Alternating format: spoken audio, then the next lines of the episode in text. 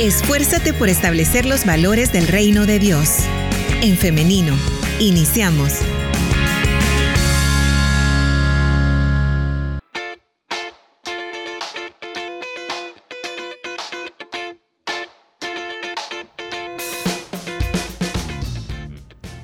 Transmitiendo en vivo para El Salvador y para el mundo entero. Así que le saludamos ahí hasta donde usted se encuentre. También le damos la bienvenida si es que se acaba de conectar con nuestro programa. Puede estar participando, dando sus opiniones o también preguntas a través de los comentarios. De igual manera, a través del 7856 9496 y es que hoy estaremos conversando acerca de Dios castiga. ¿Qué cree usted?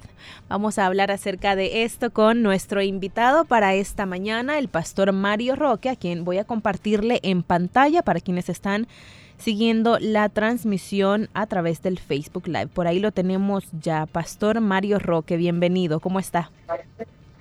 Un gusto, hermana Liz. Eh, gracias al Señor. Estamos bien y siempre eh, muy agradecidos con nuestro Padre Celestial por la oportunidad que tenemos en este día de poder acercarnos a la audiencia de 100.5 Restauración, una audiencia muy fiel y que sin duda alguna siempre eh, somos edificados al escuchar esta radio. Gracias hermana por la invitación y aquí estamos para servirles. Muchas gracias a usted, pastor, por atender a nuestra invitación y pues estar acá en esta mañana. Nos da mucho gusto verlo. De, ya tenemos eh, varios días de no estar por acá. Eh, sí, sí, hermana. La verdad que eh, no se había dado la oportunidad, de verdad. Siempre hay que hacer una coordinación de, actividades, tanto de ustedes como de mi persona. Pero qué bueno, el Señor hoy nos permite eh, volvernos a, juntar en, esta conversación que hemos de tener guiados por el Espíritu Santo. Amén, que así sea. Y es que hoy estaremos conversando acerca de Dios y el castigo. Y es que se tienen eh, a veces hasta mitos, si lo podemos llamar así, o, muchas concepciones erróneas respecto a esto. Y es por ello que hoy, a la luz de la palabra, queremos conversarlo. E iniciar preguntando cuál es la concepción tradicional que se tiene sobre el castigo. Me refiero a la, concepción tradicional dentro del contexto cristiano. Ah, ok. Bueno, la verdad, hermana, que sin duda alguna nosotros este, a veces tenemos comprensiones un poco, voy a decir, reducidas con algunos términos y algunos conceptos que encontramos en la palabra de Dios y que tienen que ver con, nuestras realidades eh, diarias, ¿no? En este caso, eh, que nosotros entendemos como castigo. Eh, generalmente si lo aplicamos al plano familiar, el castigo no es más que la acción violenta que pueda tener un padre o una madre hacia el mal comportamiento de sus hijos. Cuando digo la acción violenta, generalmente me refiero a, golpes, a castigo físico, a, acciones físicas, mejor dicho, y, eso nosotros lo entendemos como un castigo. Ahora, si nos vamos al concepto que pudiéramos encontrar en un diccionario, castigo no es más que la pena que se impone a una persona que ha cometido un delito, una falta, o que ha tenido un mal comportamiento. En términos generales, eh, podemos decir que eso es lo que se entiende por castigo. Eh, por otro lado, en esencia, el castigo no es más que la ejecución de, una sentencia, es poner en práctica una sentencia dictaminada. Eso es lo que pudiéramos llamar nosotros como castigo, pero que comúnmente lo relacionamos con, dije, azotes o una acción violenta. ¿no? Entonces, pastor, eh, castigo no es lo mismo que una eh, corrección o disciplina? Eh, bueno, aquí entonces entramos a lo que la palabra de Dios nos enseña con respecto a estos vocablos. Em, para nosotros, dije, castigo generalmente tiene, lo asociamos con, acciones eh, violentas, ¿verdad? Un, azotes em, que tienen que ver especialmente en la parte de familiar, ¿no? Eh, pero bíblicamente, hermana, nosotros encontramos una serie de palabras, por lo menos en el Antiguo Testamento, eh, la palabra que se aplica a castigo también tiene otros significados. Eh, dentro de ellos, instrucción, advertencia y disciplina.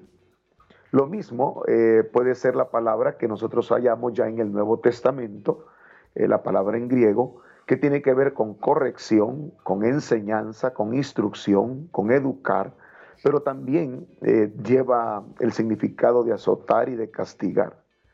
Eh, con todo, estas palabras eh, connotan, hermana, la idea de, formación, de corrección. Entonces, eh, volviendo a su pregunta, es lo mismo castigo que corrección. Bíblicamente pudiéramos decir que sí. Bíblicamente pudiéramos decir que engloba la palabra la acción de corregir, la acción de castigar y la acción de disciplinar dentro de, por mencionar algunas, ¿no? Ahora, eh, aun cuando eh, esto es lo que sucede en la escritura, cuando nosotros encontramos la palabra castigo, eh, casi siempre esta se relaciona con el pecado. Entonces, más que con un aspecto, voy a decirlo, de, de disciplina o de advertencia o de formación, eh, la palabra aparece cuando en su contexto hay, hay pecado y ahí es donde Dios eh, aplica castigo al ser humano. Ok, muy bien, ahora vamos directo al tema de, este programa. Hermano, ¿Dios castiga? Oh, muy buena pregunta, eh, hermana. La verdad es que uno ah, tiene eh, cierta comprensión de lo que es Dios. Eh, por ejemplo, nosotros sabemos que, Dios es amor, que Dios es benevolente, que Dios es compasivo. Y nosotros no nos hacemos de la idea o no concebimos la idea de un Dios castigador, porque repito, porque para nosotros la palabra castigo es maltrato, para nosotros la palabra castigo es este, es aplicar fuerza física, es dañar a la persona. Pero una vez más, conforme a lo que en la palabra de Dios nosotros encontramos, efectivamente Dios sí castiga. Eh, el Nuevo Testamento insiste en el hecho de que Dios castiga a su pueblo, pero aquí viene, no lo castiga para destruir, sino más bien para el bien espiritual del mismo pueblo.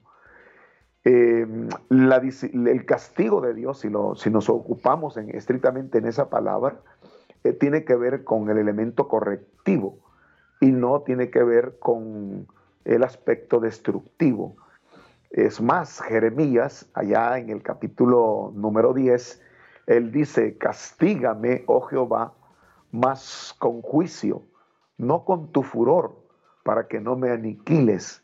Entonces, Jeremías está eh, en el entendido de que Dios eh, castiga, de que Dios disciplina. Y por eso dije, el castigo para Dios generalmente tiene que ver con cuando el pueblo ha cometido una acción de pecado y necesita ser corregido, necesita eh, volver a, rectificarse aquello que ya no está en su lugar.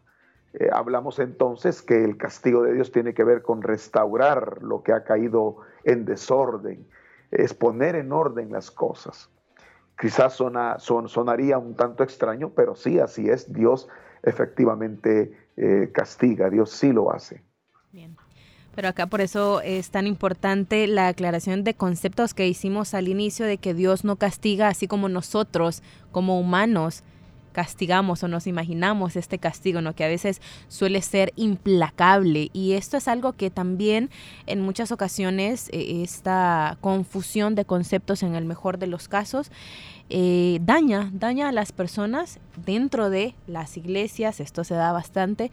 Y quiero hablar de lo siguiente, y es que el sufrimiento es un castigo divino, pastor. Y lo digo así porque eh, se tiene, como le decía, esta concepción a veces dentro de las iglesias de que si una persona, si un hermano está sufriendo, ya sea por eh, alguna enfermedad, por algún problema familiar, por desempleo o por cualquiera que sea el, sufrimiento que esté atravesando, es porque hay un pecado ahí. Muchas veces se habla de pecados ocultos que Dios está, em, está castigando a la persona por ello.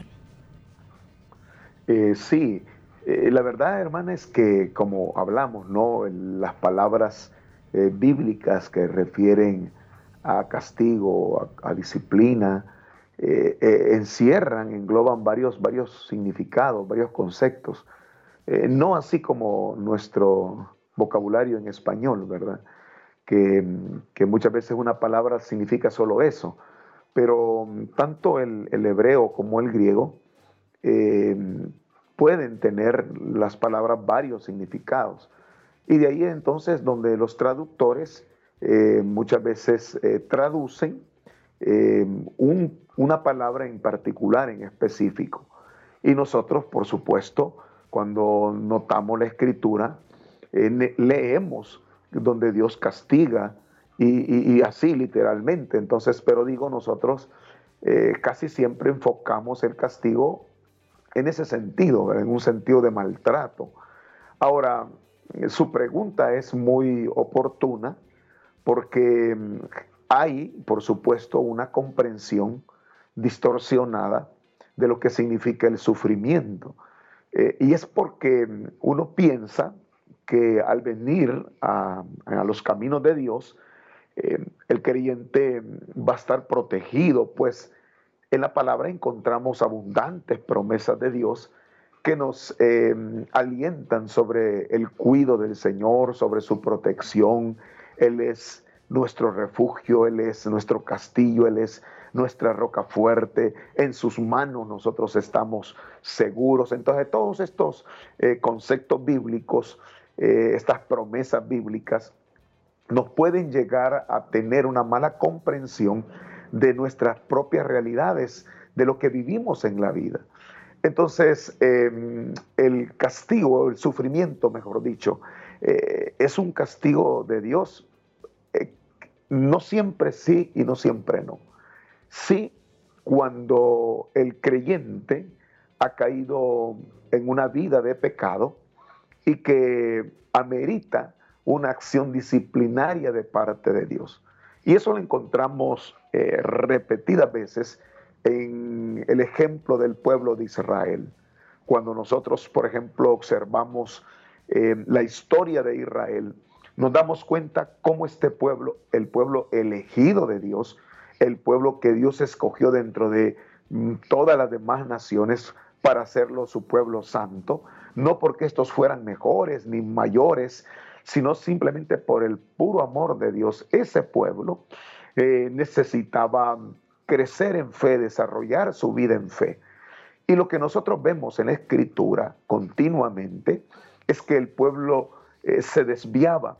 Eh, no había pasado mucho tiempo cuando este pueblo se apartaba de la voluntad de Dios, de sus mandamientos, de sus leyes, de sus ordenanzas, y ante ese desvío, ante esa lejanía, entonces Dios venía y tenía que aplicar una especie de castigo, de disciplina, de corrección con el propósito de restaurar eh, la comunión que este pueblo debería de tener con, con Jehová, con Dios. Entonces, hay en la palabra de Dios suficientes elementos bíblicos que nos hacen ver que muchas veces los creyentes sufrimos eh, por causa de nuestros propios pecados, nuestras ah, malas decisiones, eh, nuestras decisiones egoístas, eh, nuestras decisiones que llevan envidia, que llevan codicia, nos pueden desencadenar una serie de actos que van a perjudicar nuestra vida, que nos van a hacer sufrir como resultado de nuestro pecado. Pero eso es por una parte. Por otra parte, no necesariamente el creyente va a sufrir por causa del pecado. Es decir, mm, ahí entramos a lo que pudiéramos llamar los tratos de Dios, que pudiéramos nosotros pensar son pruebas de Dios, son, son esos mecanismos que Dios tiene para forjar nuestro carácter, para hacernos crecer en fe, para hacernos depender de Él. Y nosotros conocemos el caso emblemático, por ejemplo, de Job, que es todo un libro, 42 eh, capítulos que hablan de la historia de Job, en los cuales nosotros vemos desde el primer capítulo que la Biblia nos va a decir que Job era un hombre justo, recto y temeroso de Dios. Eh, de entrada, la palabra de Dios nos muestra que Job no era ningún impío, nos muestra que Job no era un hombre libertino, sino todo lo contrario, era un hombre sumamente religioso, lleno de fe en Dios. La Biblia nos dice que cuando sus hijos hacían banquetes, luego Job ofrecía sacrificios al Señor y lo hacía con el propósito de que si sus hijos hubiesen cometido alguna falta, Job intercedía por ellos. En el contexto que la palabra de Dios nos muestra entonces, vemos a un Job sumamente creyente, eh, dependiente de Dios. Pero lo que nos narra el libro es que Job entró en un proceso de sufrimientos increíbles que hasta el día de hoy eh, posiblemente muy pocos de los creyentes han llenado ese cuadro de pruebas y sufrimientos que Job experimentó en su momento. En este sentido, el castigo, o mejor dicho, el trato de Dios, la disciplina de Dios, mm, lleva el propósito de formación, de crecimiento. Lo mismo sucedía, por ejemplo, con el caso del el ciego de nacimiento, que lo encontramos en el Evangelio de Juan en el capítulo 9, cuando los discípulos le preguntan a Jesús, eh, ¿quién pecó? ¿Este o sus padres? Para que haya nacido ciego. Entonces Jesús les tiene que decir, no pecó este ni tampoco sus padres. Esto que está pasando y lo que este hombre vive es para que la gloria de Dios sea manifestada. Eh, entonces, hermana, esa es, otra valoración que hay que entender de cómo Dios trata con los seres humanos. A, a esto también le tenemos que sumar un tercer elemento. Y este tiene que ver con los sufrimientos que los creyentes tienen, no porque están en pecado, no porque necesariamente mm, Dios lo ha provocado, sino porque la misma maldad humana lo, lo, hace. Acuérdense que nosotros vivimos en un mundo caído, en un mundo malo, en un mundo pecador, y habrán personas que van a querer dañar nuestra vida, perjudicar nuestra integridad, afectarnos. Entonces, ese, sufrimiento que pudiéramos padecer es el resultado de la maldad humana. Por supuesto, Dios se puede servir de ese acto perverso de aquellas personas que quieren hacernos daño para eh, glorificar su nombre. Por su lado, a nosotros nos va a cubrir, nos va a proteger, nos va a dar fuerzas para resistir esa situación. Y por el otro lado, será un elemento que Dios ha de considerar si esta persona no se arrepiente de sus actos y de su conducta. Entonces, hermana, podemos ver de que el sufrimiento eh, tiene diferentes eh, aristas ¿no? en las cuales hay que saberlas interpretar. Pastor, tenemos muchas intervenciones interesantísimas de nuestra audiencia y vamos a verlas más adelante, pero eh, antes vamos a continuar entonces con nuestras preguntas para dar paso a las de nuestra audiencia. Ahora, pastor, eh, ¿cómo podemos librarnos de esa lógica de sacrificio, recompensa para conseguir los favores de Dios? Porque hablamos de el caso de Job, por ejemplo, que usted nos mencionaba, ¿no? Un hombre recto, un hombre que amaba a Dios, que hacía su voluntad. Eh, bajo la lógica humana podríamos decir, bueno, entonces Job tendría que recibir todas las bendiciones, todos los premios, si podemos llamarlo así. Ahora, eh, esta misma lógica la aplicamos nosotros en, eh, nuestro diario vivirnos. Si yo eh, hago tal sacrificio, Dios me va a dar tal recompensa. No lo hacemos como una obligación de parte de Dios. sí, hermana, la verdad que, que así es, muy, muy, muy interesante, ¿no? La interrogante, porque eh, lo que sucede es que eh, hay elementos bíblicos, hermana, que, hay que saberlos ah, interpretar y ponerlos en, sus contextos históricos, ¿no? Eh, dentro de la revelación de Dios. Em, ninguno de nosotros que, ha leído la escritura va a ignorar de lo que el Antiguo Testamento enseña eh, con referencia a la retribución, ¿verdad? Es decir, eh, si nosotros buscamos a Dios, bueno, es más, el cumplimiento de la ley eh, iba unido a la recompensa y la transgresión iba acompañado del castigo. lo que nosotros encontramos, por ejemplo, en Deuteronomio capítulo 28, cuando se nos dice que, que si nosotros nos obedecemos a, Dios, pues tendremos, tendremos una, vida segura. Eh, todo tiene que ver con eso, con, nuestra manera de actuar, con nuestra manera de hacer. Eh, en ese sentido, si éramos obedientes, si somos fieles, eh, si cumplimos los mandamientos, entonces nos va a ir bien. Y exactamente ese era el conflicto, porque en la práctica habían personas que hacían bien, que actuaban en obediencia, pero tenían momentos difíciles. Eh, y eso es lo que estaba pasando con Job, exactamente. Y por eso Job mismo no entendía, porque él en su interior, y él lo confesaba, y él sabía que había sido un hombre que por todos los medios se había esforzado por honrar y buscar a Dios. Lo que se esperaba entonces era una vida bendecida, una vida libre de conflictos, una vida libre de problemas, de sufrimientos. Entonces, porque así era la comprensión que se tenía. Eh, es más, aún dentro del Nuevo Testamento, eh, esa, idea también se mantiene, ya que eh, por nuestras obras nosotros seremos juzgados. se mantiene esa, esa, comprensión. bueno, en Gálatas capítulo número 6 se nos dice, no os engañéis, todo lo que el hombre siembra, eso va a cosechar.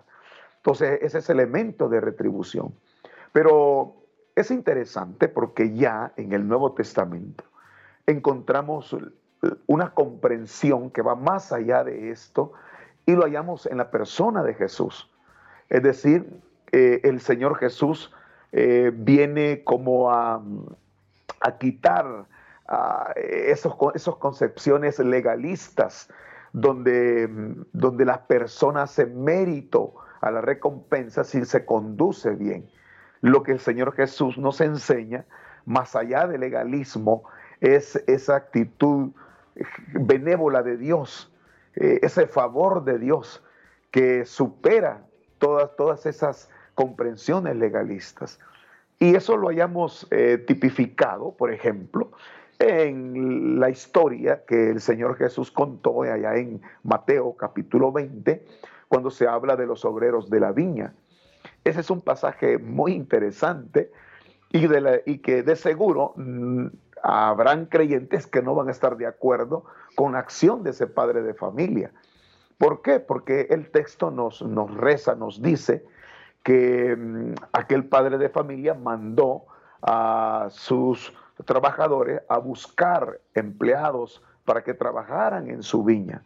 Y que aquellos comenzaron desde muy temprano y les ofrecieron un salario por como paga por el trabajo que iban a desarrollar en determinadas horas. Aquellos asintieron, dijeron, sí, nos parece, y fueron a trabajar. El relato nos dice que allá al mediodía volvieron a ir eh, el representante de este padre de familia a buscar más trabajadores y les ofreció igual una paga por el trabajo y así lo hizo. Más, más tarde, cerca de las 3 de la tarde, hace lo mismo y luego ya cerca de las 5 de la tarde vuelve a hacer lo mismo. Eh, ese texto nos da la idea que eh, cerca de las 6 de la tarde ya llegaba el fin del trabajo de un, de, un, trabajador, ¿no? de, un obrero. Eh, a la hora de comenzar a pagar, eh, la escritura nos dice que extrañamente aquel padre de familia comenzó a pagarles la misma cantidad que a los que habían llegado tan tarde, que trabajaron apenas un par de minutos, una hora a lo sumo, que aquellos que habían trabajado desde muy temprano. Y por eso que aquellos le reclamaron y le dijeron, ¿qué estás haciendo?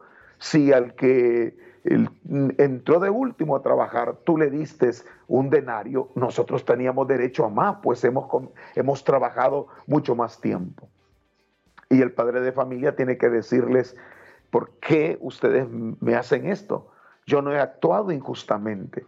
Con ustedes combiné en pagarles X cantidad por tantas horas de trabajo, ustedes aceptaron y de acuerdo. Y si yo quiero darle a este la misma cantidad, ¿acaso no soy yo el dueño? ¿No soy yo el que tengo el dinero? Con esa, para, con esa, con esa parábola, y por eso luego ahí dice que los últimos serán primeros, ¿no? Y los postreros serán últimos. Este, y con esa parábola, lo que el Señor está enseñando es que Dios hace que con nosotros eh, conforme a su voluntad. El favor de Dios excede los méritos del ser humano. Entonces, qué interesante es que el ser humano no viva eh, creyendo que porque camina bien delante de Dios, por eso Dios está comprometido a rodearlo de todo bien y que le va a librar de toda tribulación, de toda enfermedad. No es así, no es así. Por favor, queridos hermanos, no es así. No es así. Dios no actúa de esa forma. Usted puede ser un creyente fiel, un creyente perseverante y aún así verse sometido a pruebas, a dificultades.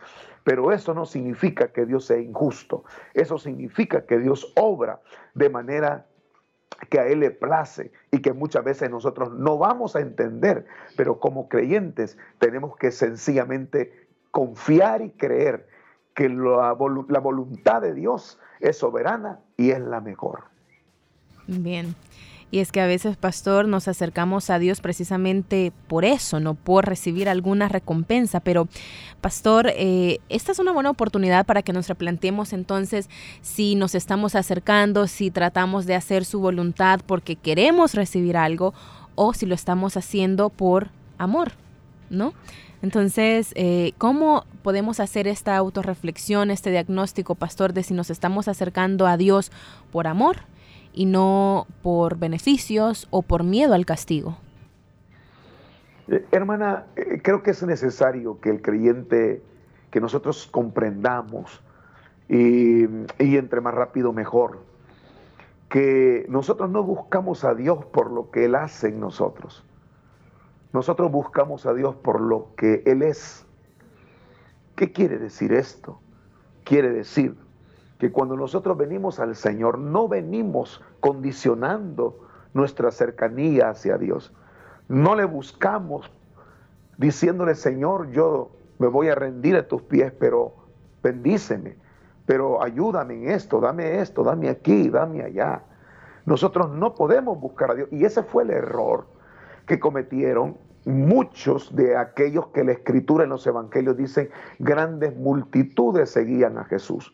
Pero aquella multitud, en un gran sector de aquella multitud que siguió a Jesús en su tiempo, no lo hizo en reconocimiento de lo que Él era, sino lo hizo por el beneficio que recibían del, Señor Jesús, de la acción milagrosa para alimentarlos, de la acción milagrosa para sanarlos, eh, para librarlos, para ayudarlos, para socorrerlos. Entonces, el creyente no debe de pensar que va a buscar al Señor con el propósito de recibir de Él. Más bien le buscamos porque ya todo lo recibimos de Él. Ya recibimos su amor, ya recibimos su perdón, ya recibimos la, liberación de la condenación de nuestra vida. Ya recibimos vida eterna, ya recibimos su amor y su amor incondicional. Entonces, no podemos acercarnos a Dios poniéndole requisitos o creyendo que nosotros tenemos mérito alguno. Claro está, la Biblia nos enseña que por gracia nosotros hemos sido salvos, es decir, es una acción de la cual nosotros no lo merecíamos. Entonces, el creyente no puede buscar a Dios, eh, no puede ser fiel a Dios, no puede hacer una acción correcta esperando recibir algo. Sencillamente debe de hacerlo porque le ama, debe de hacerlo porque Dios es merecedor de nuestra vida consagrada, de nuestra vida en obediencia, de nuestra vida eh, íntegra. No podemos ser santos para ganarnos el cielo. Es que somos santos porque ya nos ganamos el cielo. Esa es la, lógica que Dios nos enseña en su palabra. Bien, muy bien, Pastor. Eh, pasamos ya rápidamente a las intervenciones de nuestra audiencia. Quiero compartírselas para que las podamos comentar y responder algunas preguntas.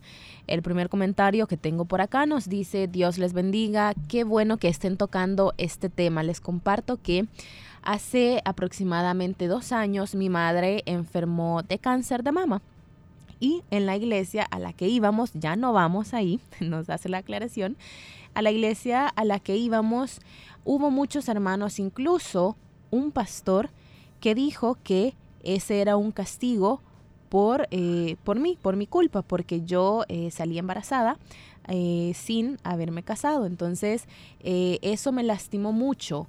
Yo eh, traté de que mi madre no escuchara ninguna de estos comentarios porque sabía que le iba a doler también escucharlo de sus propios hermanos. Este es uno de los comentarios, también nos dicen por acá. Em, lo que dice el hermano invitado es muy cierto. Yo también lo pasé y es que cuando Dios nos corrige es porque hemos hecho algo que no es agradable ante sus ojos. Yo fallé en mi matrimonio y Dios eh, me corrigió. Fue difícil lo que tuve que pasar, pero ahora yo sé que fue necesario. También nos dicen por acá, la palabra castigo asusta porque no es agradable para nadie recibir un castigo, ya sea físico, ya sea perder la libertad o que nos rechacen, nos duele, pero se entiende que el castigo se lo ha ganado la persona por haber hecho actos malos. Nos dice, eh, acá podemos entender que en, en ocasiones el castigo lo merecemos. Y nos dicen también por acá, nos preguntan, pastor, ¿podemos hablar entonces que Dios, eh, podemos decir que Dios no nos castiga, sino que nos corrige con amor? Estos son eh, algunos de los comentarios que tenemos. Sí, eh, lo que mencionábamos, ¿verdad? Como la palabra eh, tiene una amplitud de, ideas, no como nosotros, que para nosotros pues sencillamente dije castigo, lo reducimos a una acción que, duele, una acción violenta, ¿no? Pero sí, Dios nos, nos castiga con el propósito de corregir, de, formar nuestra vida, con el propósito de rectificar, de poner en orden aquello que eh, se ha vuelto un desorden. Entonces, eh, para ser más, más específico, eh, la acción de Dios que comporta castigo, dije que el castigo más que todo está relacionado cuando hablamos de pecado. Entonces, si ese es el caso, esa acción de Dios, que es castigo, eh, no tiene la idea de destruirnos, tiene la idea de corregirnos, de formarnos, de hacernos ver que nuestra conducta pecaminosa nos ha llevado a una consecuencia que es dolorosa. Pero el propósito del castigo es que reflexionemos que digamos, me equivoqué, es cierto, esto me está pasando porque tomé una mala decisión y aprender de esa acción pecaminosa para que entonces nuestra vida eh, ya no caiga en, en la misma falta, sino que por el contrario, maduremos a través de esas experiencias. Bien, y también comentando, Pastor, los otros comentarios, valga la redundancia, que nos han enviado nuestros oyentes. También me llamaba mucho la atención de los dos casos que tenemos, de la persona que nos decía de su madre que había enfermado y también de nuestro oyente que nos decía que había fallado en su matrimonio y que él estaba consciente que eh, necesitaba una corrección de parte de Dios. Y también quiero compartirle otro comentario que nos llega que nos dice, lo que sucede es que Dios nos corrige con amor y el humano solo se encarga de juzgar. Sí, este, bueno, ahí ya, ya la persona ha dado su opinión, ¿verdad? Eh, entendiendo que, que, las acciones de Dios, aun cuando produzcan dolor, son acciones amorosas, como lo he dicho, no, no, que no pretenden este, aniquilar nuestra vida, destruir nuestra vida, sino más bien en amor e, enseñarnos, bueno, así dice la escritura, ¿verdad? Que Dios al que ama lo disciplina. Entonces, eh, la, disciplina también tiene que ver con el amor de Dios, ¿verdad? Si, si Dios no, no nos disciplinara, entonces en verdad no nos amara, Porque al que ama hay que enseñarle, hay que instruirle, hay que formarle, hay que educarle. Y eso es lo que hace exactamente Dios con nosotros.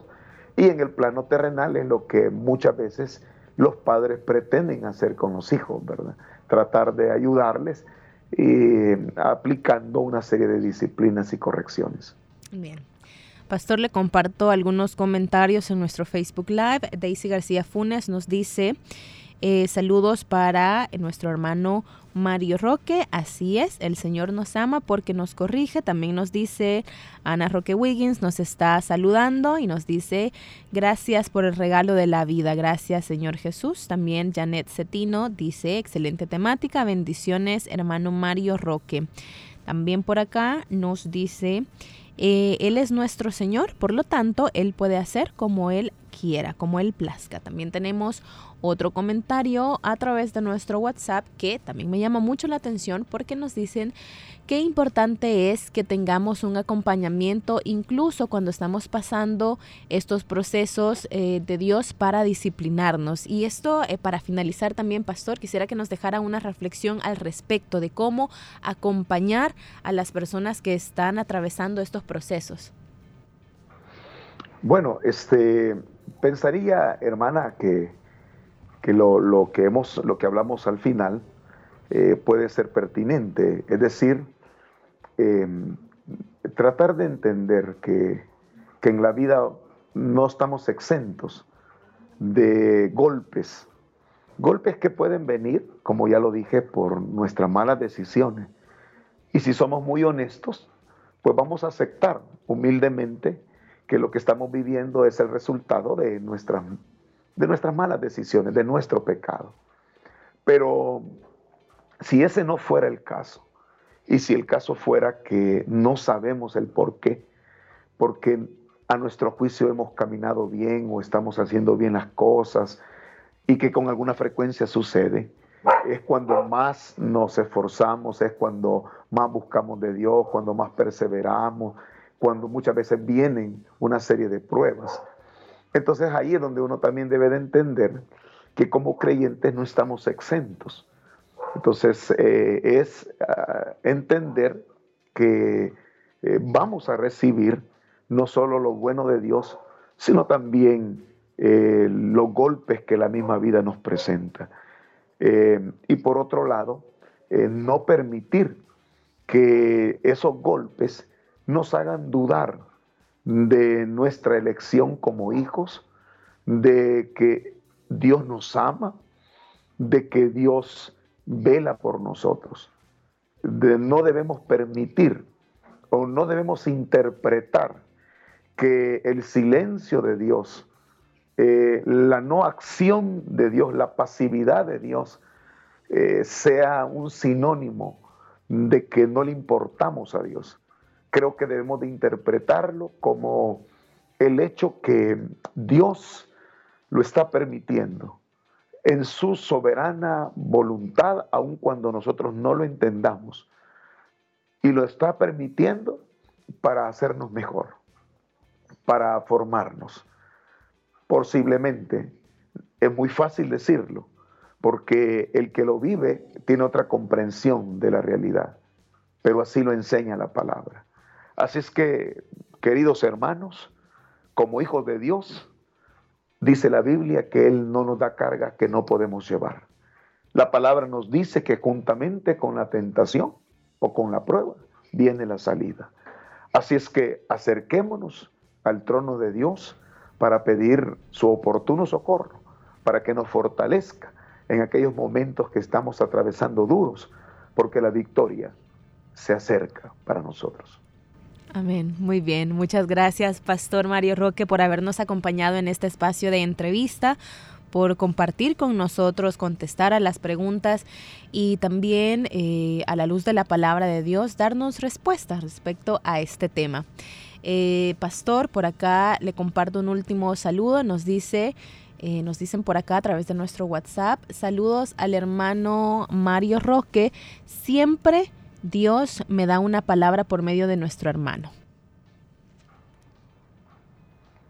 Gloria a Dios, qué bueno hermana, para mí también ha sido una bendición el, poder haber compartido con ustedes. Un abrazo a todos nuestros hermanos, un abrazo para usted hermana Liz y, cuídense mucho y, y adelante, que Dios siga estando con nosotros. Amén. Igualmente, para usted, pastor, le deseamos que tenga un feliz día. Gracias, Dios les bendiga. Dios le bendiga y también ahora agradecemos a nuestra audiencia, a usted que ha estado pendiente de este programa, a quienes han estado participando. Muchas gracias. Valoramos mucho que ustedes se tomen el tiempo de compartir con nosotros sus eh, experiencias, sus testimonios, sus preguntas. Gracias porque es por ustedes que hacemos este programa y después de Dios eh, son ustedes también los que nos permiten hacer radio y llevar todas estas temáticas. Ahora quiero hacerle una invitación y es para que el día de mañana, si así Dios lo permite, nos encontremos nuevamente en un nuevo programa de En Femenino a partir de las 9.30 de la mañana a través del 100.5 FM, el in.org.sv y también a través de nuestro Facebook Live en En Femenino SV. Nos vemos entonces y nos escuchamos hasta mañana. Que tengan un feliz día y muchas bendiciones.